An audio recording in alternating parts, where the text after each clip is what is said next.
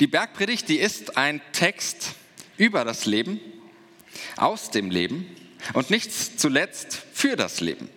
Wie aktuell das bisweilen ist, dieser Text, ähm, das hat mich auch in dieser Woche wieder erstaunt, als ich gemerkt habe, was heute für ein Text drankommt. Denn auch den Text habe ich nicht absichtlich für einen Gottesdienst mit Kindersegnungen ausgesucht. Das hätte ich vor über einem Jahr machen müssen, genau planen. An diesem Sonntag ist Kindersegnung und dann kommt auch noch dieser Text und äh, mit allen Verschiebungen, die dazwischendurch passiert sind. Naja, der Zufall ist eben auch eine Form von Fügung, wenn man so möchte. Wir lesen Matthäus 7, die Verse 7 bis 11.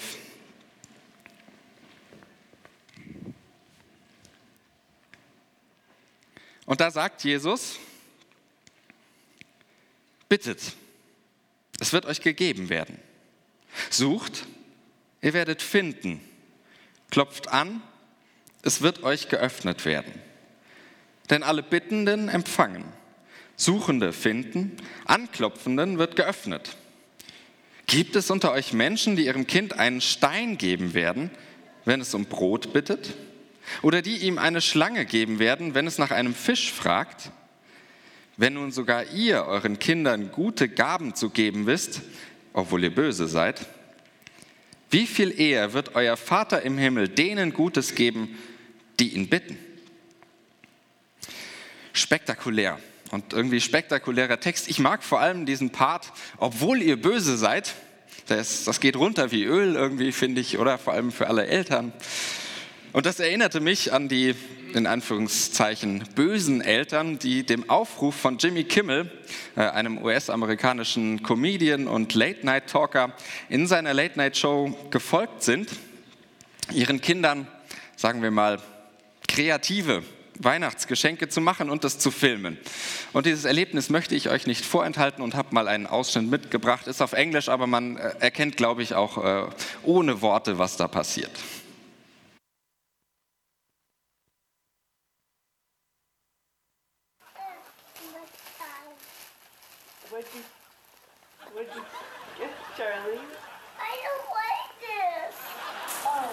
What is it? An old banana. An old banana? Isn't that exciting? No. What are you doing? Pushing it. Oh, okay. Wow. A battery and an onion. Maybe I don't, What's wrong? I don't want onion. Did you smell your onion? Here, smell it. Oh, Oh, I smelled it. Egg. Egg. Egg. Open it. A hot dog. What is that?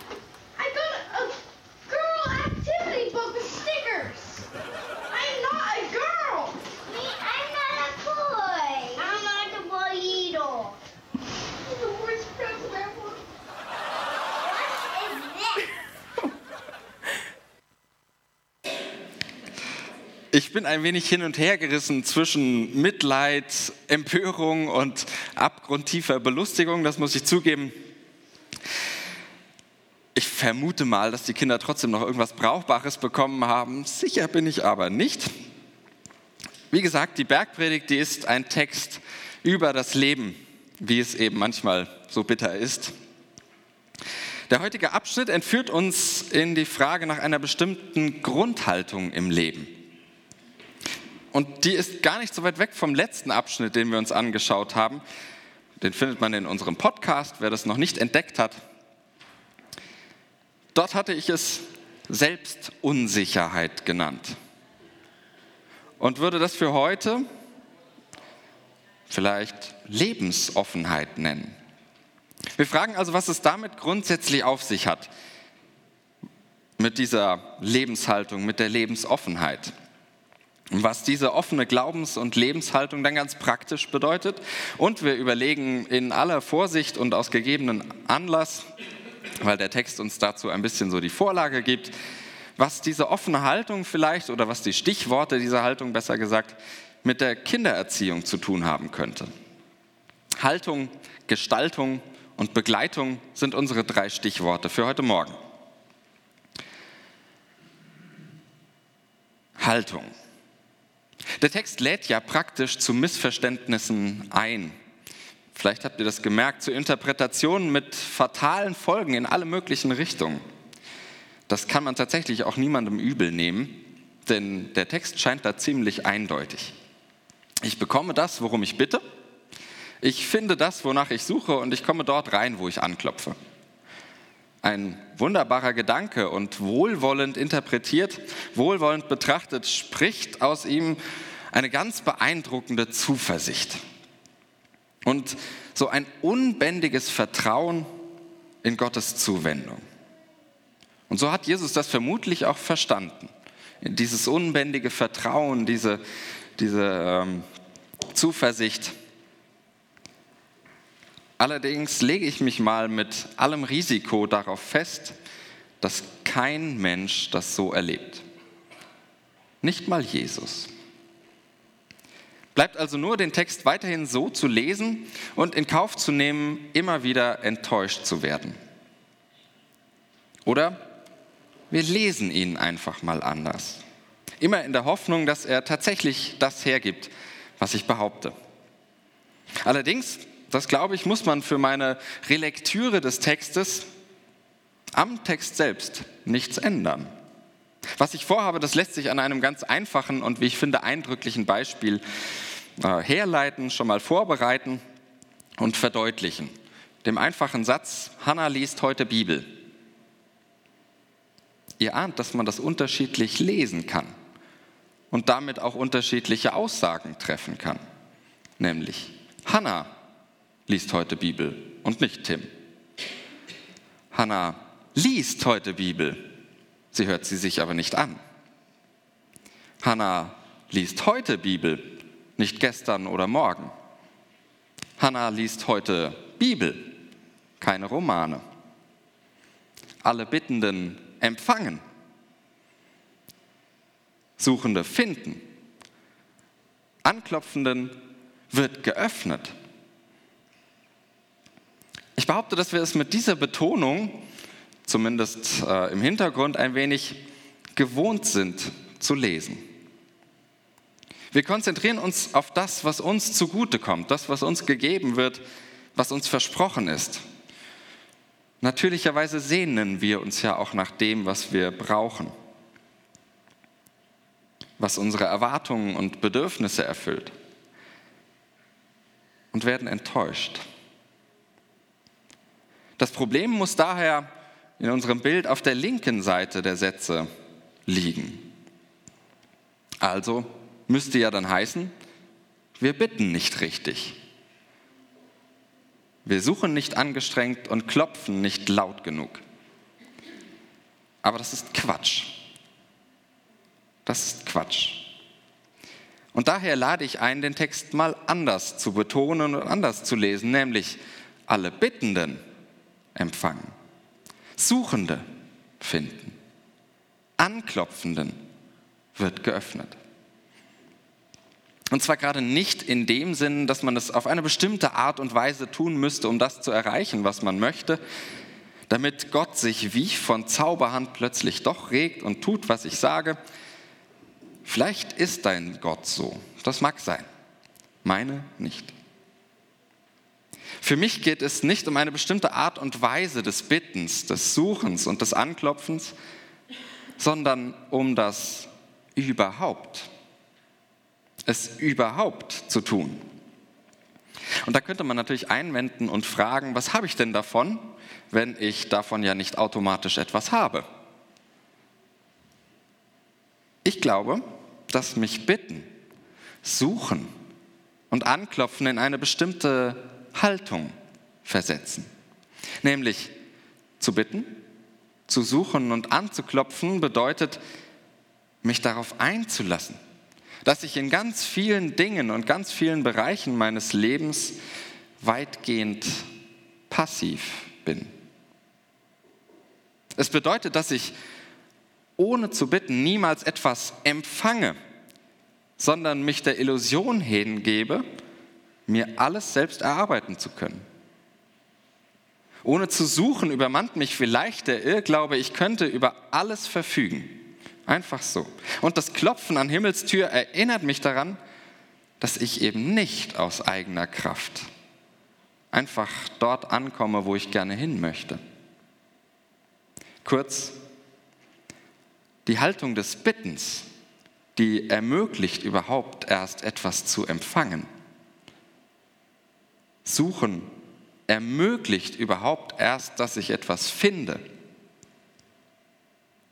Und anklopfen ermöglicht, dass mir geöffnet wird. Es macht mich offen dafür, die Erfahrungen, die ich in meinem Leben mache, als Geschenke zu betrachten. Und das meine ich mit Lebensoffenheit. Das eigene Leben ist nämlich kein in sich geschlossenes System, das völlig autark funktioniert, sondern nach außen hin offen. So und ich glaube nur so wäre dann auch das klassische freikirchliche Motiv von einer Glaubensentscheidung tatsächlich theologisch gewinnbringend verstanden, weil die Entscheidung zur Bitte, zur Suche und zum Anklopfen mich an das erinnert, was ich mir eben nicht selbst geben oder nehmen kann, wofür ich mich eben nicht einfach so frei entscheiden kann. Und das ist auch eine Erfahrung, die wir in der Kindersegnung zum Ausdruck bringen. Natürlich, wir könnten den Kindern einfach Gutes tun. Sie liebevoll begleiten, ihnen alles geben, was uns möglich ist. Aber die Bitte um den Segen, die macht uns im besten Fall sensibel dafür, dass wir vieles eben nicht selbst in der Hand haben. Zu bitten, zu suchen und anzuklopfen macht uns vielmehr bewusst, dass Gott es, metaphorisch gesprochen, in der Hand hat. Es ist das vielleicht beste und einfachste Mittel, uns im Leben für eine tiefe göttliche Bedeutung zu öffnen. Nicht umsonst steht das große Bitten Jesu, das unser Vatergebet, mitten im Zentrum der Bergpredigt. Also nochmal zusammengefasst, versuchen wir mal den ersten Teil der Sätze zu betonen. Suchen, bitten und anklopfen ermöglichen uns eine Offenheit als Lebenshaltung, weil wir Gott als Schenkenden, Gebenden an unser Leben heranlassen.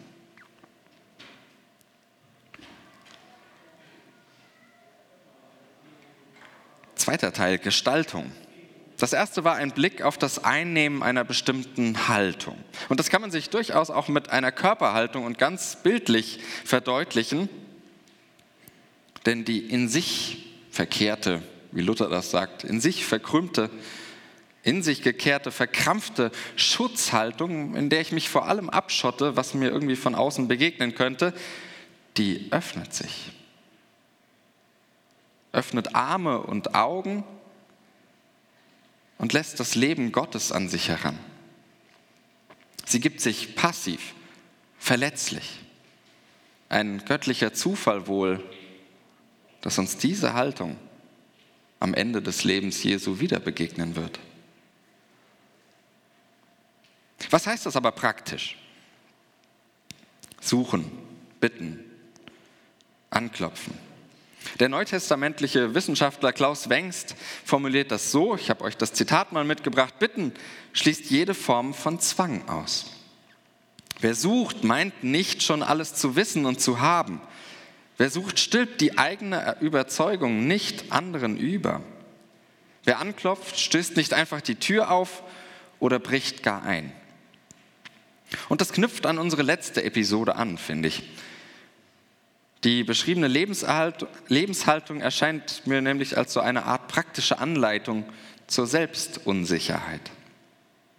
Spielen wir das mal mit etwas eigenen Akzenten durch. Was könnte das dann bedeuten? Bitten. Wir leben in einem Umfeld der ständigen Verfügbarkeit. Ist euch vielleicht schon aufgefallen, vielleicht habt ihr das schon mal irgendwo gehört, mitbekommen. Und bewusst wurde mir das in unserem letzten Urlaub vor kurzem, äh, in dem wir in unserer Ferienwohnung keinen Internetanschluss hatten. Denn meinen Kindern war absolut nicht vermittelbar, dass sie plötzlich völlig auf das laufende Fernsehprogramm zurückgeworfen war. Wir wollen aber Paw Patrol gucken. Das ließ sich dann aber eben ohne den Streamingdienst unseres Vertrauens, wo wir einfach sagen, bitte Paw Patrol abspielen, äh, ließ sich nicht realisieren. Wir konnten darüber nicht verfügen. Das Fernsehprogramm stand eben nicht in unserer Macht. So ein winziges Beispiel dafür, dass wir uns in der Regel und in gewissem Rahmen grundsätzlich fast alles nehmen, kaufen, leihen, besorgen können, was wir wollen. Sei es das Fernsehprogramm. Und das Ganze ohne bitten zu müssen. Nun stelle mal sich mal vor, was es ausmachen könnte für ein Miteinander und für, wie ich es mal nennen würde, eine Politik der Bitte einzutreten. Wenn wir die Bitte zur gestaltenden Haltung machen würden, um über Klima und Energie nachzudenken. Ich glaube, dass wir im Blick auf die Bitte oder mit einem bittenden Blick unserem Planeten und seinen Bewohnerinnen anders, vielleicht sogar besser in die Augen schauen könnten, wenn wir bitten. Suchen. Wer sucht, bleibt in Bewegung, gibt sich nicht zufrieden mit, äh, mit dem zufrieden, was sie oder er bereits hat. Oder besser, solange ich noch suche, bleibt mir ein Gespür dafür, dass meine Überzeugung nicht der Weisheit letzter Schluss ist. Dass mein Lebensmodell, wie ich es führe, wie ich es gestaltet habe, niemals alternativlos ist. Dass ein Bibeltext immer auch noch anders gelesen werden kann. Und das gibt die Bibel selbst her, denn die hebräische Bibel, unser erstes, das Alte Testament, ist dafür ein wunderbares Beispiel. Es besteht nämlich ausschließlich in seiner ursprünglichen Form aus Konsonanten. Erst um das Jahrtausend herum hat man angefangen, Vokale zwischen die Konsonanten zu schieben. Unser Text der würde dann das ins Deutsche übertragen ungefähr so aussehen. Sagen wir mal so, das lässt einigen Interpretationsspielraum, wenn man auf Vokale verzichtet. Dann muss ich mir nämlich selbst überlegen, wo könnten die passen und wie könnte das irgendwie klappen. In diesem scheinbaren Buchstaben durcheinander aus Konsonanten muss man an den Sinn eben manches Mal suchen. Nicht immer liegt er so klar auf der Hand. Und das habt ihr vermutlich bei der Bibellektüre das ein oder andere Mal auch schon bemerkt. Anklopfen. Das bedeutet auch, Grenzen zu respektieren, ein wenig Zurückhaltung zu üben und nicht gleich mit der Tür ins Haus zu fallen. Manches Mal fällt mir das schwer. Man sagt mir schon mal nach, äh, ein Besserwisser zu sein und ehrlich gesagt, so verstehe ich mich auch selbst, ja. Aber nicht immer ist das angebracht. Denn nicht immer lässt sich die erwartete Reaktion wirklich im Vorfeld einschätzen, wenn ich meine Überzeugungen ungefiltert äh, in die Welt hinauslasse. Manches Mal verletze ich Menschen, bringe sie durcheinander, reize Vorurteile eine Diplomatie des Anklopfens, die könnte manchmal weiterhelfen. Selbst wenn mir der Rambock hier und da auch ganz sympathisch ist, das gebe ich zu. Grenzen respektieren, das müsste sich dann doch vielleicht auch für unser Zeugnis vom Glauben durchbuchstabieren lassen, für das, was man allgemein Mission nennt. Weniger Brechstange, mehr Feingefühl, Denn auch den unglücklicherweise sogenannten Missionsbefehl, denn das ist kein Befehl, Jesus ist nämlich kein Kommandant, der einfach äh, Befehle erteilt, den kann man sehr viel feinfühliger lesen. Zu Jüngern machen, so kennen wir das in der Regel aus den älteren Luther-Übersetzungen. Bekannte Leseweise, aber theologisch schwierig, denn das kann nur Gott selbst. Man kann ihn, und das lege ich ans Herz, das so zu tun, auch so lesen, dass gemeint ist, Menschen mitlernen zu lassen. In der Lebensschule Jesu, in die wir gehen, in der wir unterwegs sind, mitlernen lassen. Sprich, die eigenen Türen öffnen statt die anderen aufzubrechen. Grenzüberschreitungen, die gibt es in der Bergpredigt und mit diesem Jesus nur in Sachen Liebe, Annahme, Toleranz, Respekt, solche Dinge. Und damit haben wir auch wahrlich genug zu tun, dort äh, unsere Grenzüberschreitungen zu leben. Ich glaube, dass eine solche Lebensgestaltung des Bittens, des Suchens und Anklopfens einladend ist. Wenn wir uns selbst nicht immer so furchtbar ernst und wichtig nehmen und dafür die Sache selbst sprechen lassen. Die Sache, die in unserem Leben leuchtet. Und darauf zielt ja die gesamte Bergpredigt. Ihr seid das Licht der Welt. Gott selbst machen zu lassen, ohne die eigenen Hände in den Schoß zu legen. Darum geht es nicht. Aber trotzdem Gott machen zu lassen. Denn darum geht es. Um das Göttliche im Leben. Um die Offenheit, Gott mitten im alltäglichen Leben zu entdecken. Und darin zugleich etwas zu empfangen. Etwas zu finden und sich etwas zu nähern, das meinen Selbstunsicherheiten begegnet. Nicht indem es sie einfach auslöscht und wegnimmt, sondern indem es meiner Unsicherheit einen guten Sinn gibt. Weil mich diese Unsicherheit, die ich von mir selbst habe, offen macht für meine Welt und ihre Bewohner. Weil ich meine Werte, Wahrheiten und Worte als immer neue Geschenke betrachte nicht als meinen Besitz, über den ich einfach verfügen könnte. Das kann aber nur, wer bittend bleibt. Überraschend etwas finden kann nur, wer suchend bleibt. Und ich glaube, öffnen wird man sich nur denen, die anklopfend bleiben.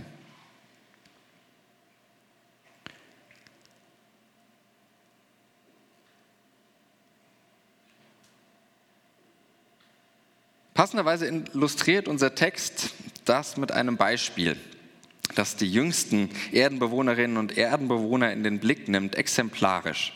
Und das ist unser dritter Teil unter dem Titel Begleitung. Ich glaube, darum geht es. Oder das ist zumindest jetzt mein Versuch, das mal dafür durchzubuchstabieren, Kinder zu begleiten. Ein klitzekleiner Blick auf die Kinder. Fachlich deutlich kompetenter findet man das in der aktuellen Reihe äh, der Worthaus-Vorträge www.worthaus.org.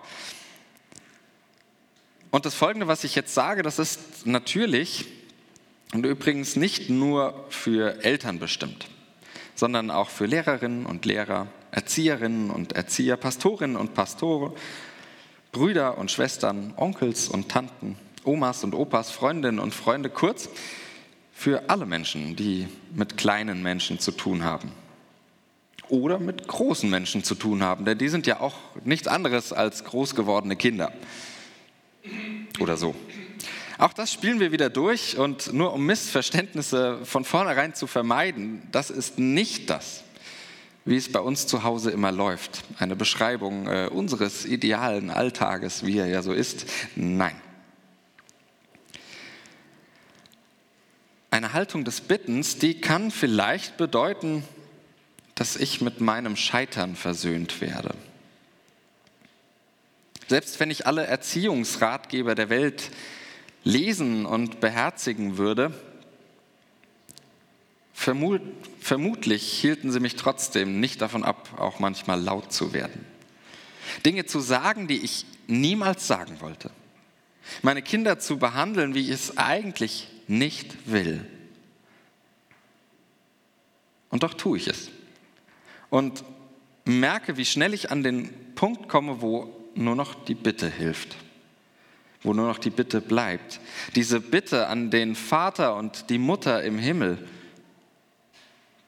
die Bitte zu stellen, die macht mir Hoffnung darauf, dass mein Scheitern nicht zum Scheitern meiner Kinder werden muss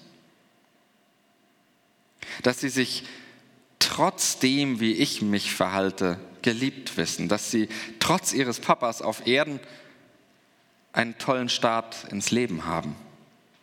Dafür kann ich alles geben vielleicht auch Erziehungsratgeber lesen, wer weiß. Am Ende aber doch nur hoffen und bitten. Die Haltung des Suchens, die mag bedeuten, meine Kinder wahrzunehmen, wie sie eben sind. Ich habe drei von denen und die sind so unglaublich unterschiedlich. Und wie schnell fange ich an, sie zu vergleichen miteinander? Plötzlich fällt mir am einen Kind auf, was das andere ja gar nicht kann. Aber warum nicht auch das umdrehen? Wie unseren Text. Warum nicht nach dem suchen, was Kinder besonders gut können? Sei es Klettern, Malen, Rechnen, Reden, Stolpern und Laufen, Krabbeln, Hüpfen, Brabbeln, Lachen, Weinen, Spielen. Da ist doch jede Menge zu entdecken. Warum schaue ich nicht darauf? Wer danach sucht, ich glaube, der wird etwas finden. Wer aber gar nicht erst danach sucht und immer nur guckt, was nicht da ist, hat den Menschen womöglich schon längst verloren. Und zuletzt eine Haltung des Anklopfens. Manchmal vielleicht ganz praktisch, weil mein Kind in sein Zimmer geflohen ist, vielleicht sogar vor mir, oder ich es dorthin geschickt habe, das soll alles vorkommen. Jedes Mal merke ich aber, wie das ganz praktische Anklopfen an der Zimmertür Spannungen löst, Nähe wiederherstellt und mein Scheitern schrittweise aufwiegt, weil ich im Suchen fündig werde, weil ich im Anklopfen Öffnung erfahre weil Distanz zwischen mir und meinem Menschlein abgebaut wird, weil sich Türen öffnen. Ganz konkrete Zimmertüren, aber noch viel, viel mehr.